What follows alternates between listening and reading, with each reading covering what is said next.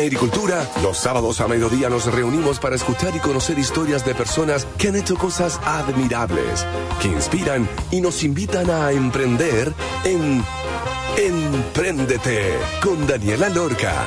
Daniela Lorca es emprendedora y fundadora del sitio web babytuto.com, líder en e-commerce. Empréndete es una presentación de Banco de Chile, el Banco de las Pymes. Y Entel Empresas presenta Digitalizados. Hola, hola, ¿cómo están? Estamos en el primer sábado de marzo acá en Emprendete. Hoy día vamos a estar hablando acerca del mundo de las consultoras y la transformación digital. Cómo poder estar a la vanguardia de lo que los consumidores, los clientes están necesitando hoy en día, cómo cambiar la organización completa, cómo cambiar una organización que es grande, que cuesta mucho transformar para lograr dar con los resultados, con resolver las necesidades que los clientes en verdad tienen. En cualquier momento, es lo que sabremos hoy con Nexity Consulting acá en Emprendete, gracias al gentil oficio de Teleempresas y Banco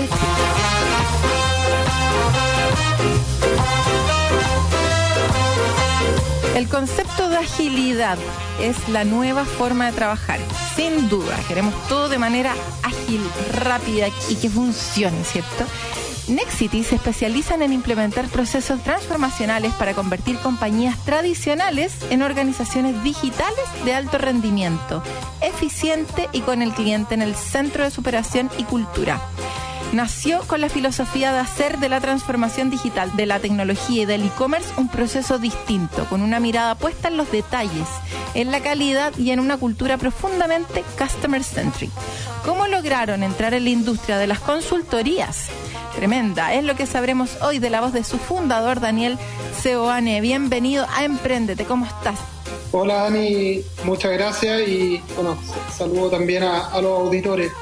Nosotros partimos con esto porque eh, veníamos de, haber creado otra empresa anteriormente de tecnología, de la cual sigo siendo socio, que es una empresa que como startup tecnológica incorporamos una serie de, formas de trabajar súper ágiles para poder enfrentar, digamos, todo lo que es el, desafío actual puntualmente en el mundo del retail. Y eso es un contraste grande con lo que es trabajar en empresas grandes, donde los tiempos son a veces muy lentos, hay muchas aprobaciones, muchas vueltas. Y, claro, las empresas hoy día necesitan incorporar formas de trabajo más rápidas, más ágiles eh, en todos sus procesos para poder eh, no ser desafiadas por otros players más chicos que están entrando en el mercado. ¿Qué significa ser ágil? ¿Significa ser rápido solamente? ¿Significa responder rápido a los cambios del mercado? ¿Significa, no sé, tirar líneas de producción tres veces por semana para estar como lanzando nuevas funcionalidades o resolviendo ciertos errores? En la práctica, ¿qué significa ser ágil? Porque creo que es un concepto que estamos usando muchísimo últimamente, pero no sé si lo tenemos tan claro. Mira, en el ambiente tecnológico se habla de, procesos ágiles cuando existe una forma de trabajo eh, que, no busca un, terminar un proyecto en tres años a la perfección, sino que se van lanzando etapas más pequeñas del proyecto, capítulos más pequeños, eh, que se le llama sprints, donde los desarrollos no son perfectos ni solucionan todo de fondo, sino que van optimizándose en el camino y, se separan proyectos grandes en capítulos más, más pequeños. Esta misma forma de trabajar eh, uno la puede aplicar al resto de, de los proyectos de las empresas, si tienen que hacer un proyecto logístico complejo, en vez de diseñar un proyecto de, tres años, se puede ir en etapas más pequeñas, ir avanzando con en procesos que a veces no son perfectos, pero que eh, son óptimos y van incorporando y agregándole a la compañía valor en, distintos ámbitos, digamos. Entonces, eh, no aplica solamente a la tecnología, sino que aplica a poder mantener empresas livianas con, con eh, eh, estilos más parecidos al de un startup que no puede darse el lujo de, demorarse demasiado en eh, responder frente a una serie de necesidades internas. En las empresas grandes a veces procesos de aprobación que terminan siendo tan complejos a lo largo del tiempo que nacieron con un fin de, entregar mayor control o generar mayor control y, orden, pero que en el tiempo a veces terminaron frenando la organización. Entonces, el aplicar agilidad busca un poco balancear eso y que no pase a ser que los controles terminen haciendo empresas extremadamente lentas en un mundo donde las empresas más nuevas son extremadamente ágiles y por lo tanto desafían rápidamente a las más grandes. Y ejemplos de esto hay en varios ámbitos, no solo en tecnología. Entonces, de tu antiguo emprendimiento y del concepto de agilidad y de, darse cuenta que efectivamente esto era un dolor, en las empresas, entraste al mundo de las consultorías. ¿Cómo diseñaste lo que querías entregar como solución? Porque son varios temas en el fondo lo que están ofreciendo en Exity. Estrategia digital, rediseño organizacional, operaciones, logística, multicanal, o sea, en verdad es como todo. ¿Partiste con un solo módulo? ¿Te especializaste en algo para dar una solución? ¿Y cuál era la principal necesidad que pudiste levantar cuando empezaste con esto? Sí, nosotros de partida siempre partimos con la visión de tener dos divisiones. Uno lo que es consultoría de aceleración, de incorporar capacidades digitales nuevas que las compañías puntualmente en el mundo del e-commerce y, y la omnicanalidad no tenían. Y otra división que es para implementar tecnología también de forma rápida y efectiva. Lo primero que hicimos, que fue precisamente implementar capacidades organizacionales y estrategia digital a compañías medianas, grandes, que estaban enredadas frente a, estos nuevos canales digitales que aparecían como el mundo de marketplace, sitios web, eh, e-commerce, B2B, B2C, y no sabían, a veces tenían la tecnología y no tenían los equipos, y lo que nosotros hacemos ahí es planificación estratégica y también ayudar a diseñar cuáles son las capacidades que tienen que necesitan, capacidades organizacionales, no solo lo tecnológico, que necesitan hacer definición de roles, diseño de procesos y poder convertirlo entonces en players omnicanales o multicanales para poder competir con compañías como Mercado Libre, como Amazon, etcétera, y no quedarse atrás. Vámonos entonces al modelo de negocios. ¿Cómo funciona el mundo de las consultoras? ¿Cuál es el entregable? ¿Y se cobra como por cada uno de los servicios de estos módulos diferenciados? ¿O tú vendís uno integral completo? Porque son como varias soluciones, pero no sé si tienen un precio diferenciado o es como el paquete completo. ¿Cuánto dura el proceso de levantamiento de información, entregar una propuesta, etcétera? ¿Cómo funciona el mundo de las consultoras? Mira, en general lo que nosotros ofrecemos es como que un equipo de fútbol de segunda división necesita mejorar y proveemos un cuerpo técnico que trajeran a Pep Guardiola más un grupo de, experimentados en todo lo que es entrenamiento y, fútbol, en este caso es e-commerce, y, trabajamos proyectos de 8 o 10 meses con las empresas, eh, a veces más largo también, en entrenarlo, en incorporar nuevos diseños de roles internos, nuevos cargos para que puedan alcanzar un peak performance. La empresa en general le dan poca importancia a la parte organizacional hasta que ya el dolor es demasiado evidente. Y le ha pasado incluso a los más grandes, a players como desde Falabella, Cencosud y varios otros más en Latinoamérica. Entonces, esto hecho nació porque a mí me tocó vender en la empresa anterior el software que, ofrecíamos en distintos retailers grandes de Latinoamérica. Yo venía a haber sido gerente e-commerce de París y los mismos gerentes con que hablábamos nos pedían ayuda en la parte de estrategia digital porque no sabían cómo organizarse, con qué roles, qué KPI medir y nos empezaron a pedir apoyo y como no era algo que hiciéramos directamente en la, empresa anterior, nació la idea de empezar a ofrecer este servicio y ayudar a acelerar a las compañías, no solamente B2C, sino también B2B o incluso de consumo masivo que están enfrentando los mismos cambios. Y en términos como de, los cobros y del modelo de negocio, entonces finalmente, ¿cómo es actualmente en Nexit? El modelo de negocio en general es parecido al de consultoras que trabajan con proyectos de 8 o 10 meses, o sea, hay un fijo, a veces tenemos un, un variable también contra algunos objetivos de, o resultados y trabajamos entonces en esa división, en lo que es consultoría, contra un, fee que se planifica antes y que típicamente en los dos primeros meses tiene un valor distinto porque hay un proceso de planificación que es un poco más intensivo y luego trabajamos en la empresa, sentados en la empresa como parte del equipo, construyendo esas capacidades, trabajando con los equipos y metiendo toda esta enseñanza y este conocimiento nuevo para que la empresa se sacuda y pueda convertirse en un player de retail digital avanzado. no tanto en lo tecnológico únicamente, sino sobre todo en la parte que tiene que ver con la parte, la gestión humana, la cultura eh, y la forma de trabajo, el día a día, cómo ocurren las coordinaciones internamente, todo con una mirada, incorporar esa mirada, esa visión un poquito más de startup mm. y no dejar que el mercado nos vaya pasando por el lado. Bien la página web que tienen un montón de empresas grandes como clientes, entre ellos MPC, Tucapel, Lianza, Valerina, Cerecita, Nina Herrera. ¿Siempre fue el modelo partir con este tipo de empresas o se les fue dando? ¿Y cómo fue el conseguir el primer cliente? En general, como te decía, fue bien orgánico porque muchas compañías, a mí puntualmente me fueron, cuando me tocaba viajar por Latinoamérica, muchos retailers grandes nos no empezaron a, a manifestar la necesidad de tener un cierto apoyo en temas de planificación eh, estratégica digital de los equipos, ver si tiene que estar un solo equipo omnicanal o tiene que haber un equipo online, otro equipo offline, cómo se coordinan, cuáles son los KPIs. Nos hacían muchas preguntas y así partimos un primer proyecto con, con IANSA, donde precisamente el directorio eh, quería avanzar en e-commerce, pero no sabían cómo bajar eso en lo concreto y nos pidieron eh, decantar esto Así que los ayudamos a ver cuáles eran las necesidades, o más que las necesidades, las prioridades que tenía que tomar la compañía, dado su, su foco y dado que estaba cambiando el, el, entorno del mercado. En base a eso fuimos implementando este tipo de procesos en otras compañías con dolores semejantes.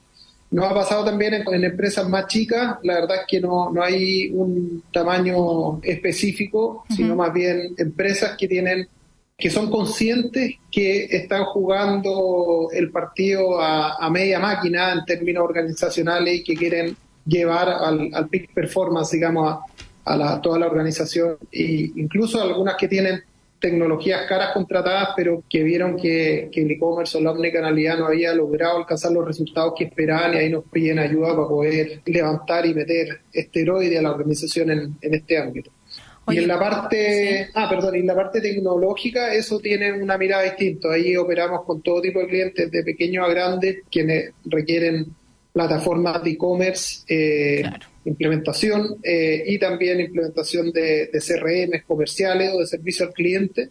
Trabajamos con partners tecnológicos, nosotros hacemos eh, un assessment primero, un análisis de lo que se requiere y luego pasamos a implementar. Tenemos un equipo de tecnología, pero tenemos un proceso que busca cuidar bastante los detalles que gatillan posteriormente el éxito de estas inversiones tecnológicas. Cuando cierran un cliente y empiezan con este proceso, en el fondo entre 8 y 10 meses, después se genera una recurrencia por parte de esos clientes de seguir requiriendo eh, los servicios y van como avanzando, siendo cada vez más exigentes en el nivel de las cosas que van requiriendo, o no, o esto es one shot te entrego el resultado y no vuelven más los clientes. ¿Cómo funciona? Tenemos una gran mayoría que nos piden ayuda después en otros ámbitos. Además que esto tiene etapas. Tú puedes eh, a un equipo de segunda división dejarlo jugando en primera, pero después la empresa quiere que juegue en Europa para su equipo y subirlo un nivel más. Entonces, en gran medida, las compañías, cuando ven el resultado que se genera y cómo eh, se empiezan a dar resultados numéricos importantes, nos piden ayuda en nuevas etapas, incluso también en las partes de operaciones, porque muchas veces cuando impulsa el comercio en la parte de venta, se generan atajos en la operación logística y ahí hay que entrar también a eh, generar mejores capacidades operacionales de la compañía para poder soportar comercio del, del siglo XXI, que es mucho más exigente que el que estábamos acostumbrados sin Internet, en términos del cliente. Claro, y ahí tengo una duda, porque en el fondo, ¿cómo aseguran que se ejecute finalmente la propuesta? Porque ustedes dicen ya que tengo el diagnóstico, esto es lo que te está pasando, esto es lo que tú tenés que hacer. Pero después, ¿cómo me aseguro que se ejecute finalmente? Que se ejecute como, como, como se levanta en la consultoría, que es como, oye, definimos que esta iba a ser la estrategia, ¿cuál es el seguimiento que lo hacen? ¿Qué herramienta usan para hacerle seguimiento a eso y que no quede en un documento de 300 páginas encima de la mesa del gerente general, sino que en el fondo, ¿cómo aseguran la implementación? De la propuesta para que en el fondo la empresa vea los resultados realmente y sigan requiriendo sus servicios constantemente en el tiempo. Siempre me he preguntado eso, porque como que siempre encuentro que las consultoras hacen una pega muy bonita de levantamiento de propuestas, pero después ya, pues ¿cómo lo hago? No tengo gente, cambió el mercado, se me fue la gente, no tengo idea, no sé si lo voy a implementar y ahí quedan. ¿Cómo ustedes se aseguran de que eso se ejecute?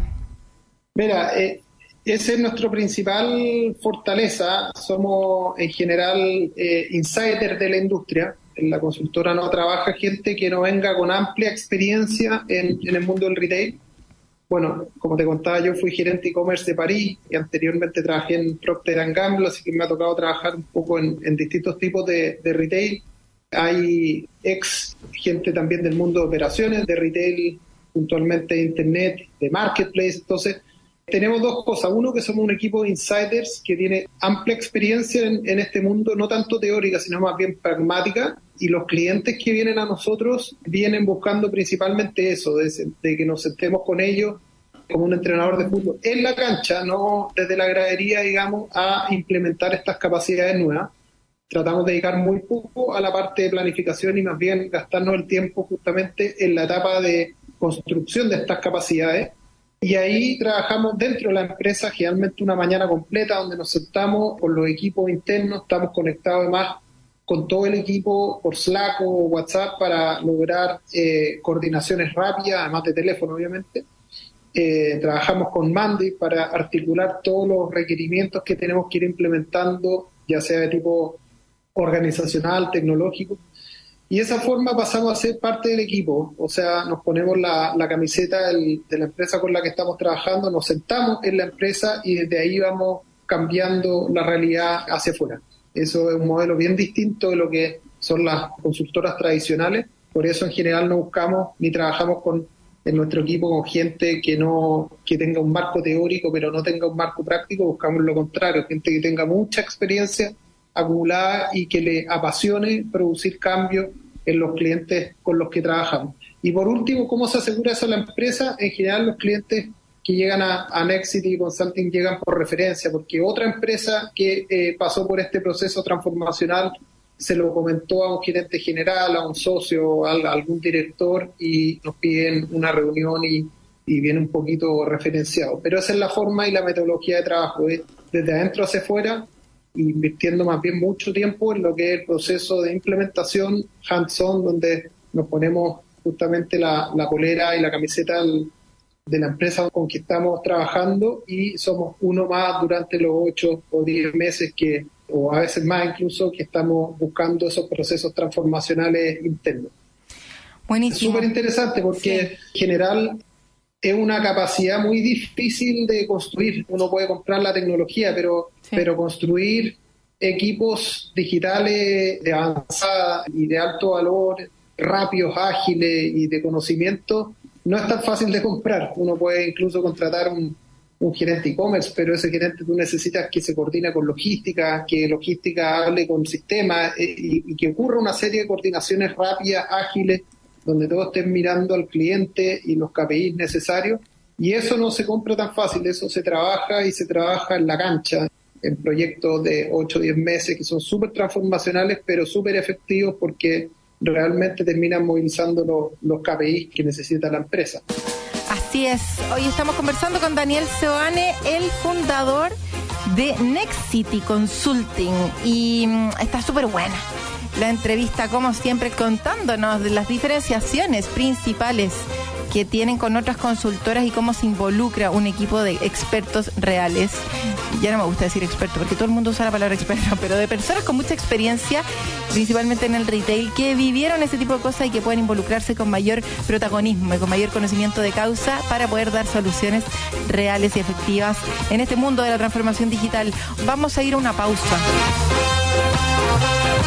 Todo lo que necesitas para digitalizar tu negocio lo tienen Teleempresas en su plataforma Digitalizados, donde podrás aprender y certificarte online de manera gratis. Aprende contenidos especializados que llevarán a tu pyme al siguiente nivel. En Teleempresas, con tu negocio en toda.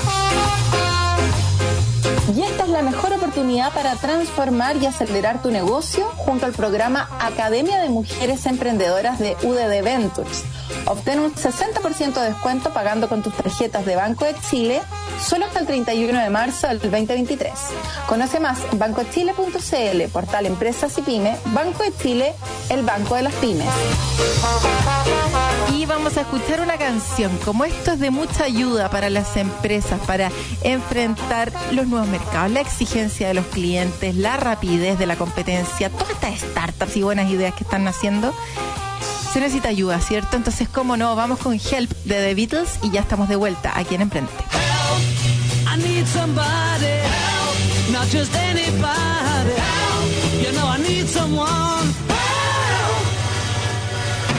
When I was younger, so much younger than today, I never, needed anybody's help in any way. Now that now these days are gone,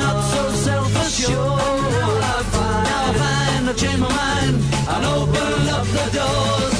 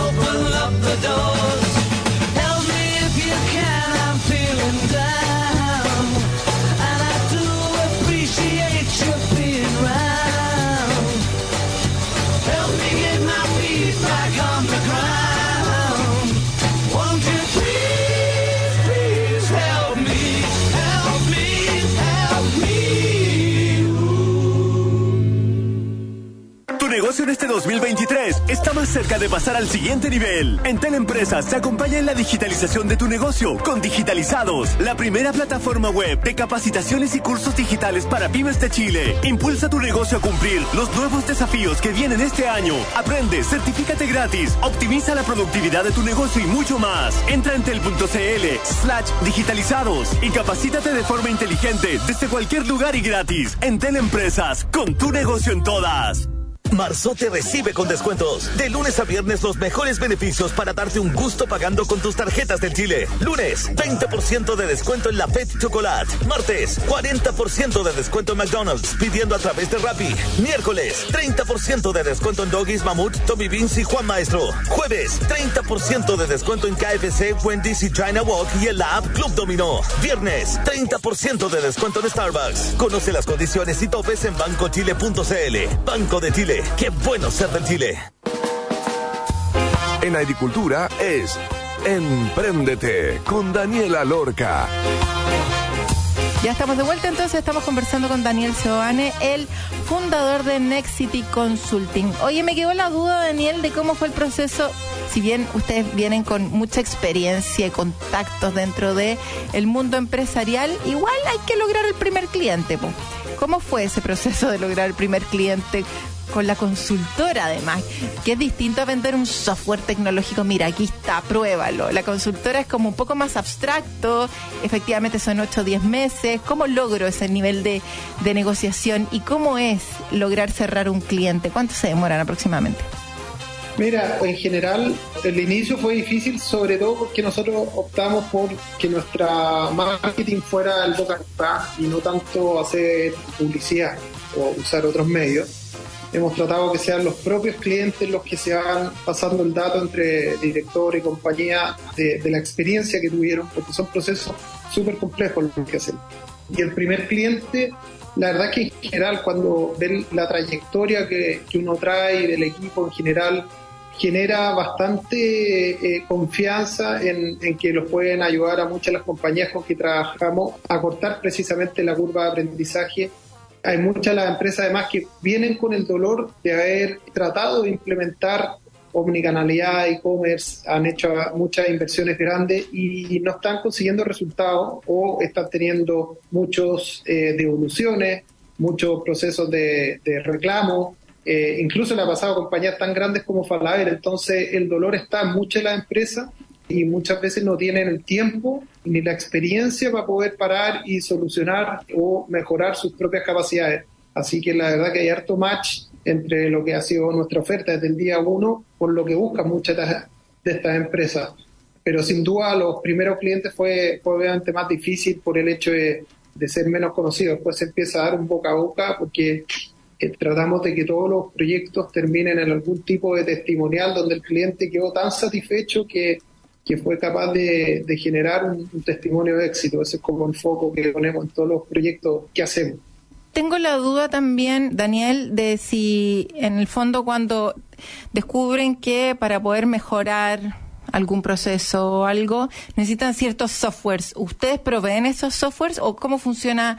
Porque claro, hay mucha pega como de estructura organizacional, capacitación de la gente, un tema cultural, definición de proceso y todo, pero de repente se necesitan herramientas que ya cubren un montón de temas.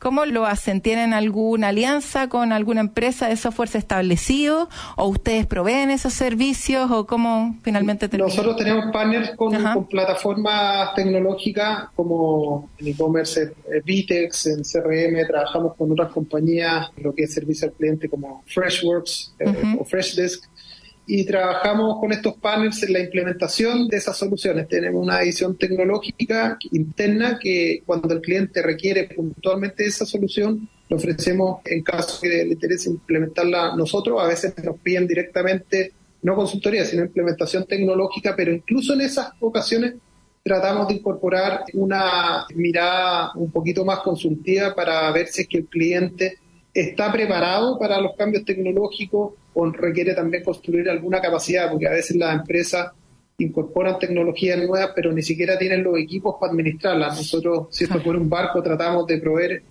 la tecnología que sería el barco, pero también la tripulación que va a eh, capitanear ese barco y, y que esté muy bien entrenado. Y en caso de que nos pidan un barco y vemos que no tienen tripulación o que no tienen los procesos adecuados, se los levantamos a tiempo para que esto no se convierta en un fracaso futuro, que pasa harto en, en este mundo. Uh -huh. Y al tener estas alianzas con este tipo de empresas, ¿logran mejor precio, algún descuento o algo así?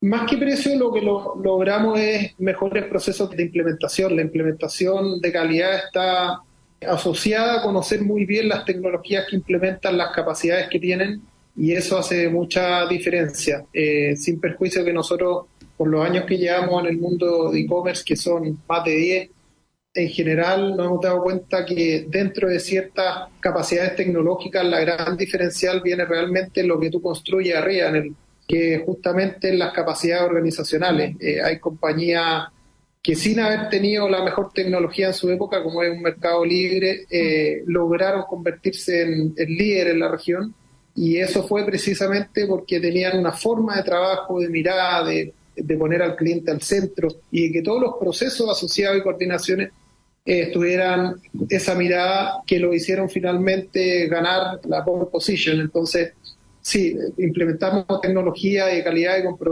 muy relevantes y reconocidos, pero damos un especial foco en acompañar eso con lo que pueda necesitar la organización para realmente contar no solamente con, con el barco, sino con la tripulación suficientemente entrenada para sacarle velocidad a ese yate.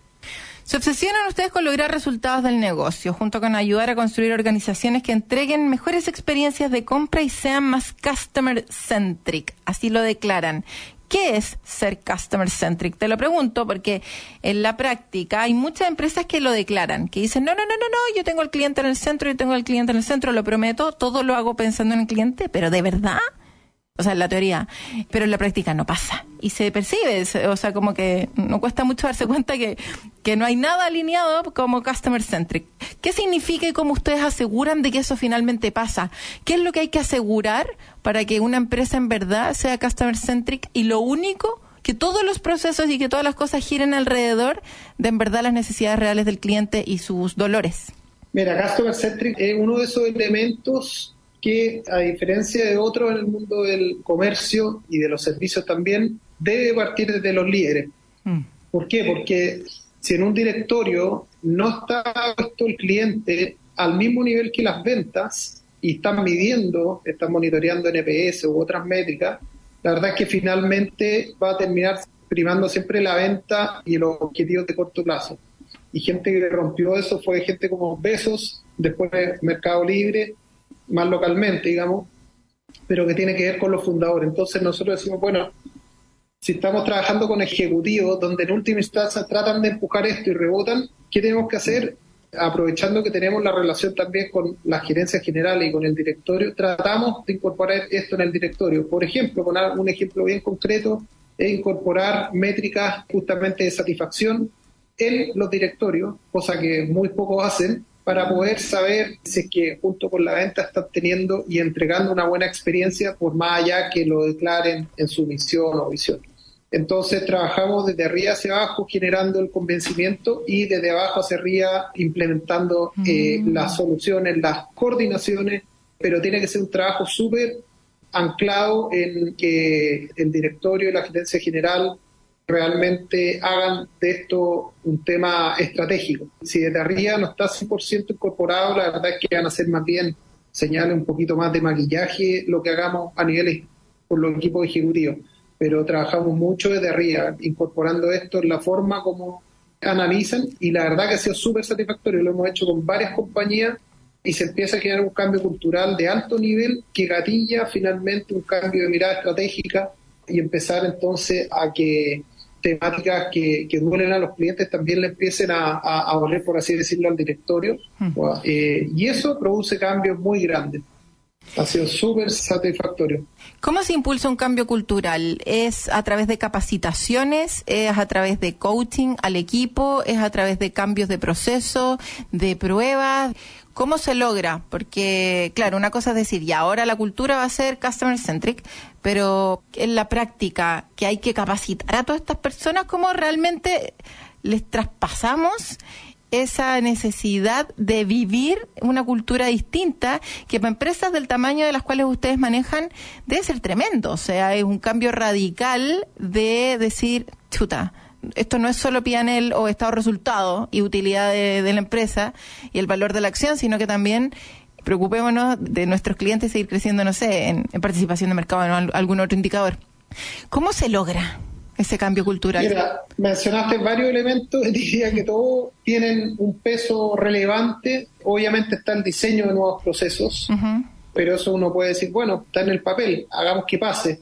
Y ahí hay que precisamente implantar estos nuevos procesos en seres humanos, no en robots. Y los seres humanos tenemos emociones, tenemos problemas entre pares, etcétera, y por lo tanto hay que hacer un trabajo semana a semana de ir precisamente entrenando a los seres humanos y a los equipos que participan en esto para ir incorporando esos, nuevos procesos, desarrollando nuevos KPIs también que ponen el foco y el énfasis en lo que queremos cambiar. Por ejemplo, lo que hablábamos anteriormente, si queremos hacer una organización más customer centric, los KPI de satisfacción del cliente tienen que estar en todas partes partiendo por el directorio y respirarse internamente. Entonces, eh, ya es un cambio eh, desde poder llegar a una empresa y de que el directorio dice, ok, vamos a revisar cómo estuvimos en el mes, venta tanto, NPS o, indicadores de satisfacción, mejoramos dos puntos, bien, o bajamos, chuta, ¿qué pasó? Y tercero punto que es súper importante, incentivos. Si uno quiere también cambiar y, en inglés shape, eh, eh, darle forma nueva o a incorporar nuevas formas en la, organización a nivel macro, digamos, también hay que eh, cambiar incentivos para poner justamente estos elementos estratégicos dentro de, la organización. Por ejemplo, llevándola a la práctica, si, yo quiero que la satisfacción sea un indicador que mueva a la organización y, y mejorar la experiencia, el NPS u otras cosas, necesito incorporar ese indicador en, la, en los incentivos de distintas áreas, incluso los que son críticos, por ejemplo, en logística, en operaciones, en sistemas.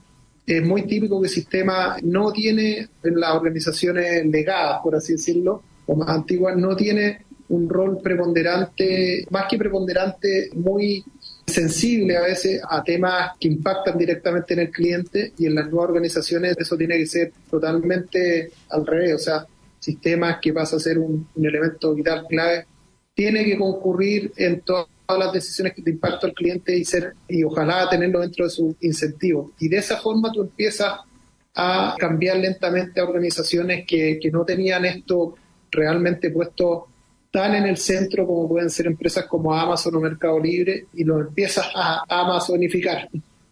Buenísimo. Dolores que has tenido, y con esto cerramos, dificultades para partir y competir con grandes consultoras. Si uno habla de consultores, se vienen estas empresas como con nombres gringos a la mente que pueden que no estén especializadas en el tema de transformación digital, e-commerce, etcétera, pero igual de repente pero igual me imagino que lo cubren como servicio. Muy difícil entrar y posicionarte finalmente no solo en Chile, sino que en Latinoamérica con estos servicios? ¿Y cuál fue como el secreto y próximos pasos de Nexity con esas cerramos? Mira, voy a contar una anécdota. Yo hace muchos años tuve una, una, agencia digital que la partí con un socio y en algún minuto pensamos que las agencias de publicidad tradicional se iban a comer porque todas empezaron a, las agencias tradicionales grandes a armar sus áreas digitales uh -huh. y chuta, los chicos van a desaparecer. Nosotros de hecho vendimos en la agencia una agencia pensando que el mercado la de los especialistas iba a desaparecer y pasó exactamente lo contrario. La anécdota ahí es que finalmente el aprendizaje, los especialistas son más valorados que los generalistas hoy día.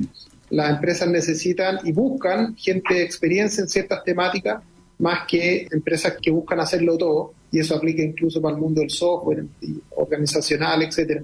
Así que nos sentimos bastante confiados en que hay un mercado cada vez mayor. Por lo demás, que busca este tipo de expertos que puedan ayudar a, a transformar organizaciones. Y obviamente es desafiante porque inicialmente, sobre todo los primeros años, la empresa era menos conocida, pero con el tiempo, como te contaba, los mismos clientes se van pasando el dato y se va haciendo un capital sí. de marca sí. y reputación que para nosotros es lo más importante, más que hacer publicidad, digamos. Y por último, los próximos pasos que tenemos es reforzar nuestra cultura interna, nuestro foco en, en, la calidad, porque en la medida que hagamos las cosas bien, por defecto vamos a cumplirle a nuestros clientes, a nuestros equipos internos y, vamos a cumplir lo, el propósito que tenemos, que es tratar de hacer las cosas distinto, diferente en el mundo de, del e-commerce y de la construcción también tecnológica asociada al mundo de la omnicanalidad. Así que esos son los próximos pasos. Buenísimo, siempre la cultura tan importante. Desde una empresa que promueve el cambio cultural para lograr dar con las necesidades de los clientes en esta era digital. Y adentro también tiene que pasar y en todos lados. Sin duda termina saliendo en todas las entrevistas. Una muy buena cultura se traspasa, se permea y hace que logremos finalmente nuestros objetivos. Oye, muchas gracias por toda la información, Nexity Consulting. Sin duda, ¿cuál es la página web para todos los que nos están escuchando que necesitan estos servicios? Nexity.com es N-E-X-I-T-T-Y.com. Así que si ponen en Google vamos a aparecer. Eso. Buenísimo. Mucho éxito entonces para lo que viene también. Gracias Daniel, que estés bien. Un abrazo. Ya, un abrazo, que estés muy bien. Chao, chao. Chao. Gracias. Oye, nos vamos al tercer bloque, pero antes les voy a contar. Todo lo que necesitas para digitalizar tu negocio lo tienen Teleempresas en su plataforma Digitalizados, donde podrás aprender y certificarte online de manera gratis. Aprende contenidos especializados que llevarán a tu pyme al siguiente nivel. En Teleempresas, con tu negocio en todas. Mejor oportunidad para transformar y acelerar tu negocio junto al programa Academia de Mujeres Emprendedoras de UDD Ventures. Obtén un 60% de descuento pagando con tus tarjetas de Banco de Chile solo hasta el 31 de marzo del 2023. Conoce más bancochile.cl, portal Empresas y Pyme, Banco de Chile, el banco de las pymes.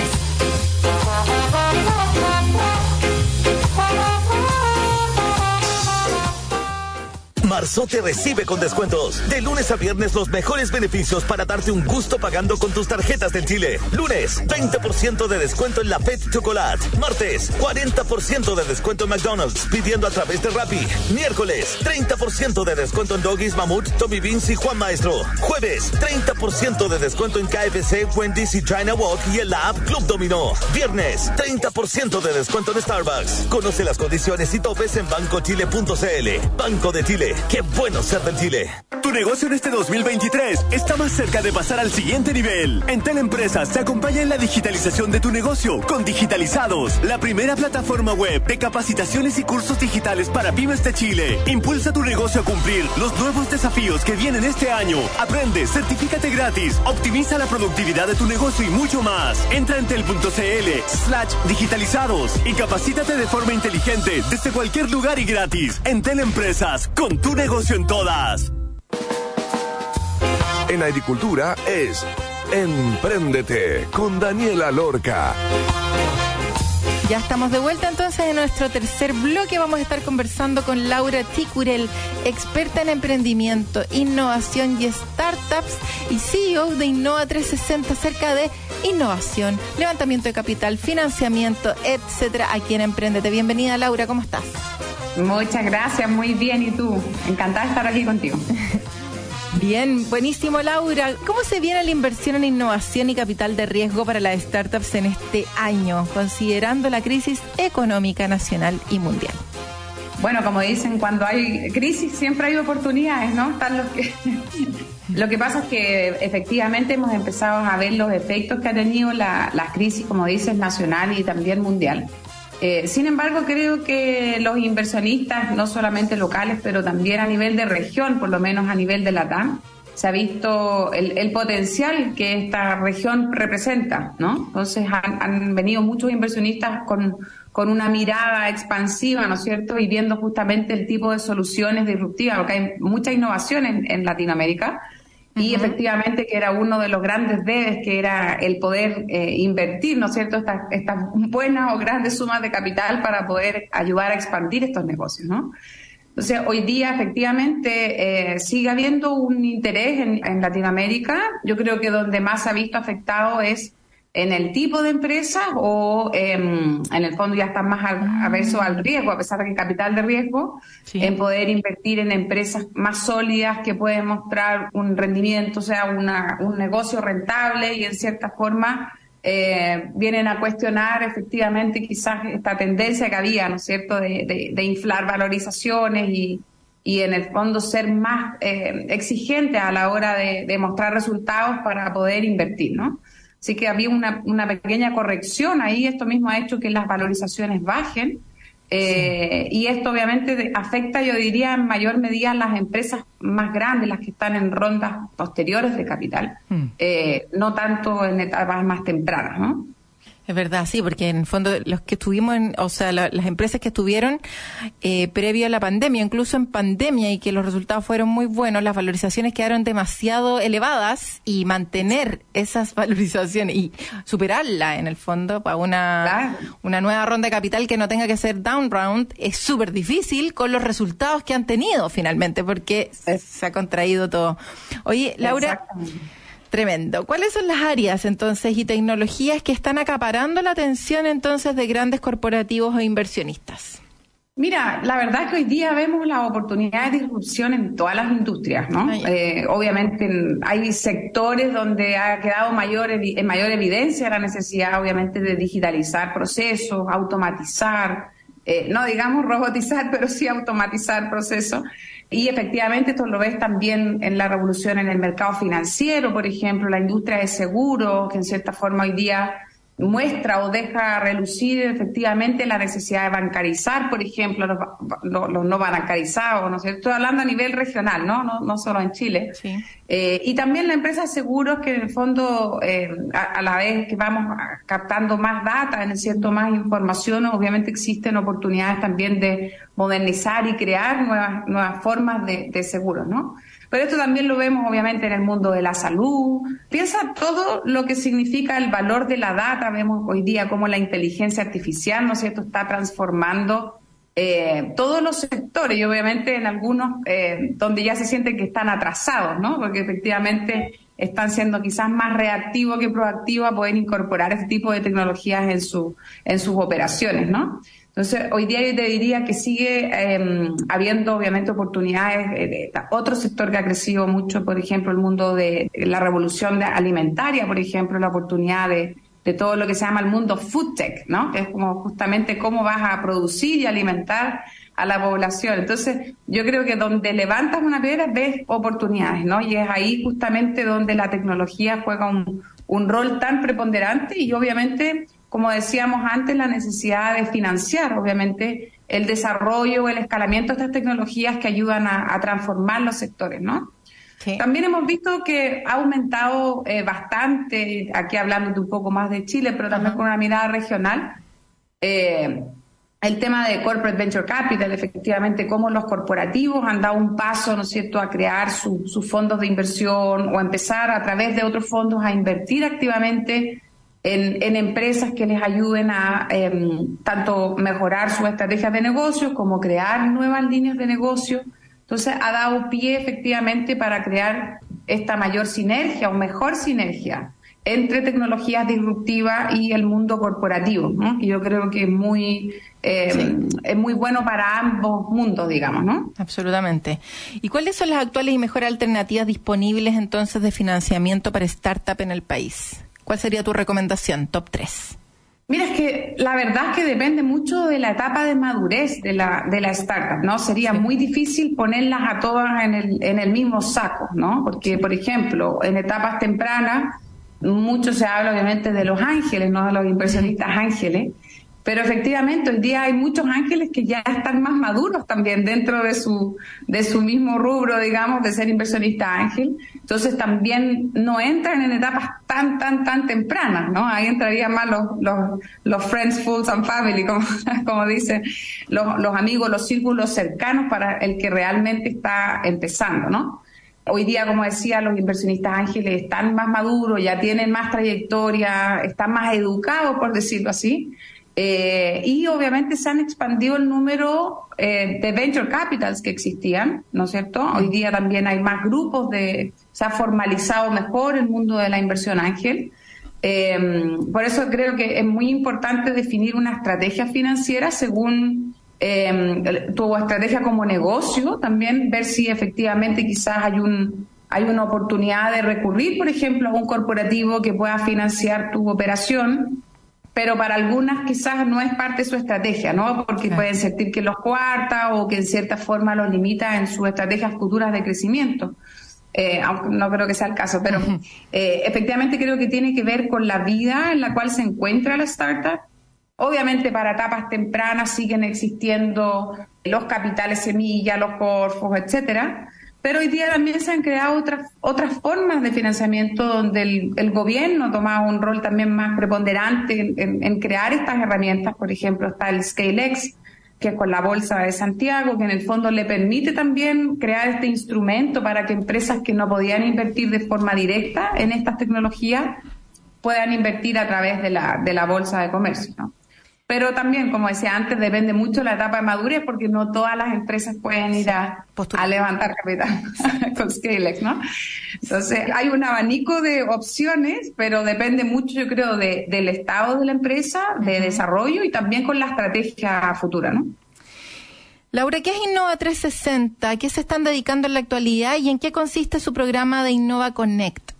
Ah, buenísimo. Mira, nosotros partimos desde el origen, siempre hemos vivido y respirado el mundo de innovación corporativa. ¿ya?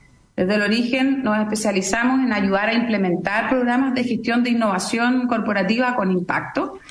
Y en ese proceso me refiero eh, tanto a innovación interna como innovación abierta de vinculación de tecnología al negocio y también ayudarlos a dar el paso a eh, incluso crear estos corporate venture capitals, ¿no? donde invertir en tecnología. Y en este proceso, justamente el área de Ventures, de Innova Ventures, que es cómo ayudamos a, a, los grandes corporativos a identificar sus dolores o sus oportunidades dentro de su negocio y cómo encontrar tecnologías en el ecosistema, eh, tanto nacional como internacional, para ayudar a integrarles esas tecnologías y poder generar esta, esta alianza, este vínculo comercial o estratégico entre el corporativo y la startup, ¿no? Mm. Y en ese proceso creamos Innova Connect, eh, que lo que busca es ser el primer eh, portal, digamos, digital de innovación de la TAM. Ya buscamos en el fondo digitalizar toda la innovación de la TAM y ahí es justamente donde vamos creando estos llamados al ecosistema, donde soluciones de diversos países van subiendo sus soluciones para presentarlos justamente ante requerimientos de empresas, ¿no? Y hasta ahora, eh, de hecho, tenemos casi 600 soluciones de más de 10 países, apuntamos realmente a cubrir la región. Eh, hasta ahora nosotros como Innova Center éramos los únicos que gestionábamos los, desafíos ahí justamente de nuestros clientes que estaban buscando tecnología, pero justo ahora estamos haciendo el cambio y permitir que cualquier empresa de cualquier tamaño, de cualquier presupuesto incluso, sea, ¿qué quiero decir con esto? Que no necesariamente tenga un departamento de innovación constituido o un presupuesto asignado para hacer innovación abierta. Cualquier empresa pueda em, llamar al ecosistema para buscar tecnología que integrar en el negocio.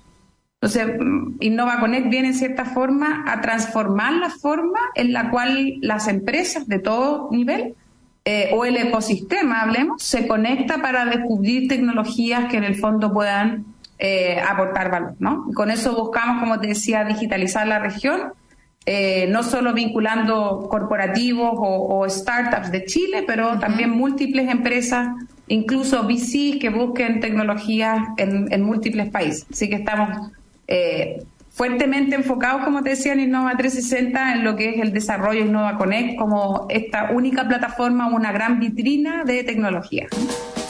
Buenísimo. Muchísimas gracias entonces, Laura, por toda la información, por Innova Connect, Innova 360 y sin duda toda tu experiencia acerca de emprendimiento, innovación y startups, que es más que útil para todos nuestros auditores hoy día acá en Emprendete. Te mando un abrazo. Igual para ti, muchas gracias. Que estés bien, nos vemos. Chao. Oye, y eso sería todo entonces por hoy. Como siempre, pueden volver a descargar el programa entrando en radioagricultura.cl buscando Emprendete y a escuchar la noticia, como siempre, para estar informados de qué está pasando aquí en la 92.1 Radio Agricultura. Nos encontramos, como siempre, el próximo sábado aquí a las 12. Que estén bien. Un abrazote. Chao. En Agricultura fue Empréndete con Daniela Lorca. Historias de personas que han hecho cosas admirables, que inspiran y nos invitan a emprender. Empréndete es una presentación de Banco de Chile, el Banco de las Pymes y Entel Empresas, con tu negocio en todas.